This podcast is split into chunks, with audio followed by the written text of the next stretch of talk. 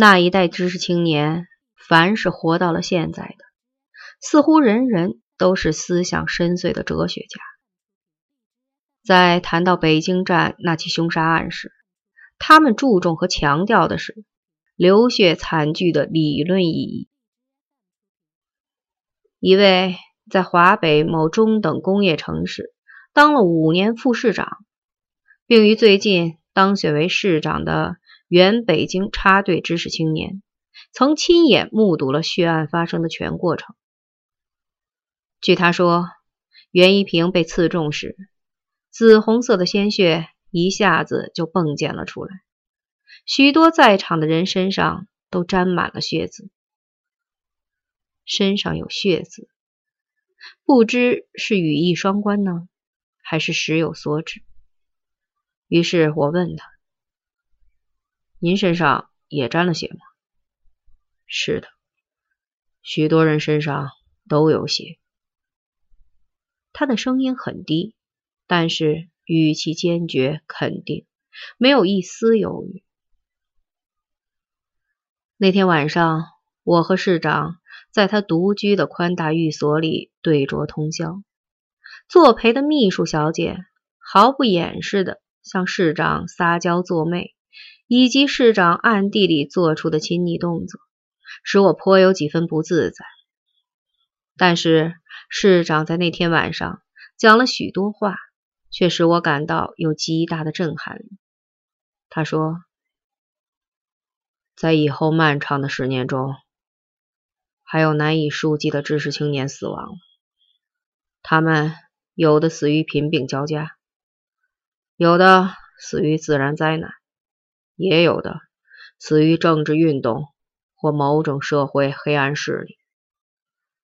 人们迟言或讳言的，然而却是一个无法否认的事实是，他们之中更多的人是死于同根相煎。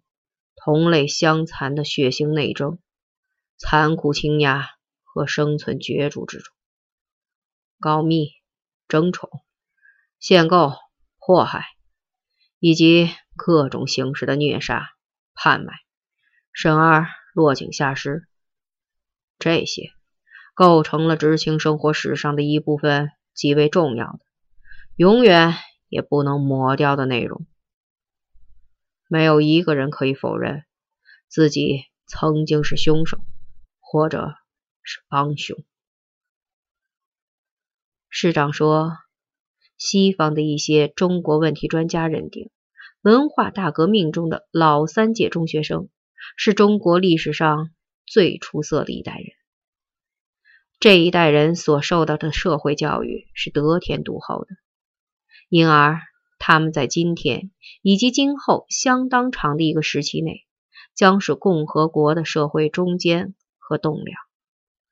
如果这是符合实际的客观评价的话，那么这一代人只是在这种残酷的、无耻的、近乎炼狱般的历程中，才容也锻造了自己。当然。这个过程也在最大限度上帮助他们淘汰和清洗了自己种群中的隐弱者。淘汰，更时髦的词汇是优化。市长说，这个优化了的群体是强悍的，因为每一个人都在学会了进击的同时，也学会了谄媚和妥协。过来人中不再有天真或纯洁。不再有轻信或无保留，也不再相信虚无的人权、公正和民主。这些都曾经是我们的理想啊！可为了他们，多少青年人流了血。说完这句话，市长猛地灌下一大口白酒，用手死死地捂住自己的脸，无声地抽噎起来。他肯定有一段令人不忍回顾的往事。夜半，当秘书小姐终于不胜酒力而轻车熟路地钻进卧室去以后，我问市长：“凶杀案究竟是因为什么发生的？陈诚和这个案子有关吗？”市长用久经历练、极具城府的目光淡淡的回望着我，轻轻的摇摇头，微微的叹息，然而无语。再追问，他仅回答三个字：“无意义。”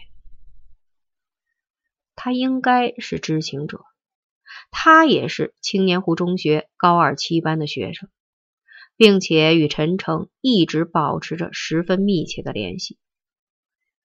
前不久，这个市与一家在香港注册的公司做成了一笔大生意，因为市里的部分违约责任以及合同条款中的隐性疏漏，使市里仅拿回了预定收益的不足二成。全市对此沸沸扬扬，议论纷纷。据一封群众举报信反映，市里一批中层干部得到了数额相当可观的酬谢金。这家公司的幕后老板就是陈诚。市长本人未参与其事，后来也是市长亲自出面力争，才迫使陈老板以捐款形式。又返回了一部分利润。事后，市长亲自主持了对那一批干部的查处，有的背了处分，又丢官免职；有的则剧情予以解脱。后一部分人在政治上继续受到信任和重用，丢官者却一个个又成了新组建的集团公司老总。一笔不成功的生意。却使市长建立起了忠于他本人的两支干部队伍。谁是最大的赢家呢？这是只有他们那一代人才能设计出来的杰作。因此，我知道许多问题的答案就在他以及他们那一代人的心里，他们也只能把它永久的保留在心里。失去道德约束的历史使命感，允许他们做出任何事情，却绝对禁止他们把最黑暗的东西向外人宣示。这是那一代人独有的经历和痛苦、财富和耻辱，他们还需要更多的时间去品味它。清晨，我走出市长的寓所，漫步在小城冷寂的街头。清凉湿润的风从大海的方向吹拂过来，我觉得自己的头脑十分冷静。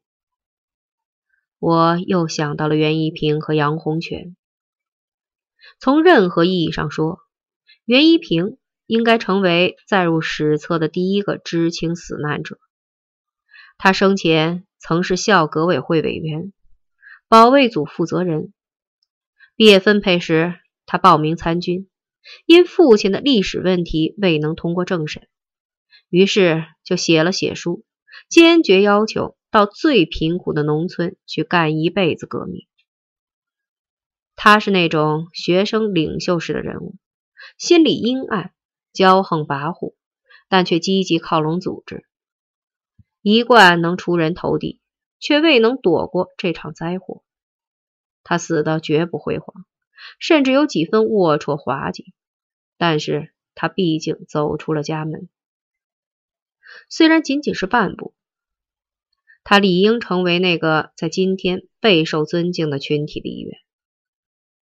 还有杨洪全，他也没有能活到今天。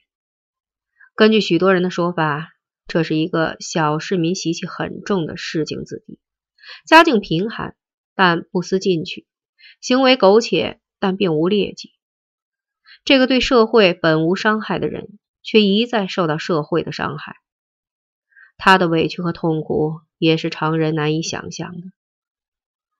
他或许死于年轻和庸俗，但那些已经不年轻了却更庸俗的人却活了下来，并且活得洒脱自在，因为他们已有能力设计社会了。再回到市长的寓所时。房门已经紧闭了，不知秘书小姐是否留在了里面。产生这个念头时，我不禁暗自笑了，深知自己也是庸俗的，而且俗不可耐。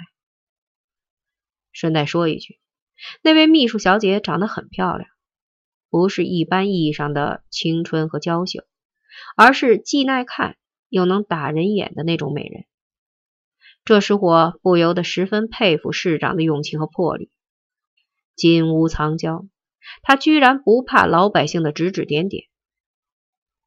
英雄难过美人关呢，还是历经磨难和忧患之后的一种洒脱，一种补偿或权利？